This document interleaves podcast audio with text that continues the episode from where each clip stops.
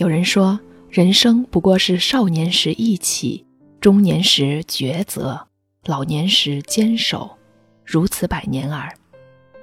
而林语堂先生笔下的人生，恰如一首诗。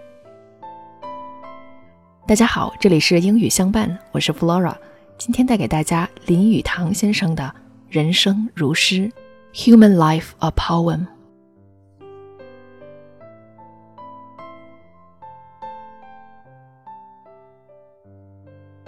I think that from a biological standpoint, human life almost reads like a poem. It has its own rhythm and beat, its internal cycles of growth and decay.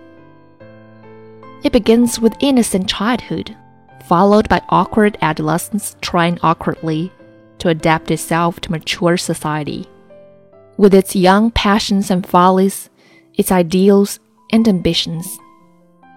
Then it reaches a manhood of intense activities, profiting from experience and learning more about society and human nature. At middle age, there's a slight easing of tension, a mellowing of character like the ripening of fruit, or the mellowing of good wine, and a gradual acquiring of a more tolerant, more cynical, and at the same time, a kindlier view of life. Then, in the sunset of our life, the endocrine glands decreases their activity.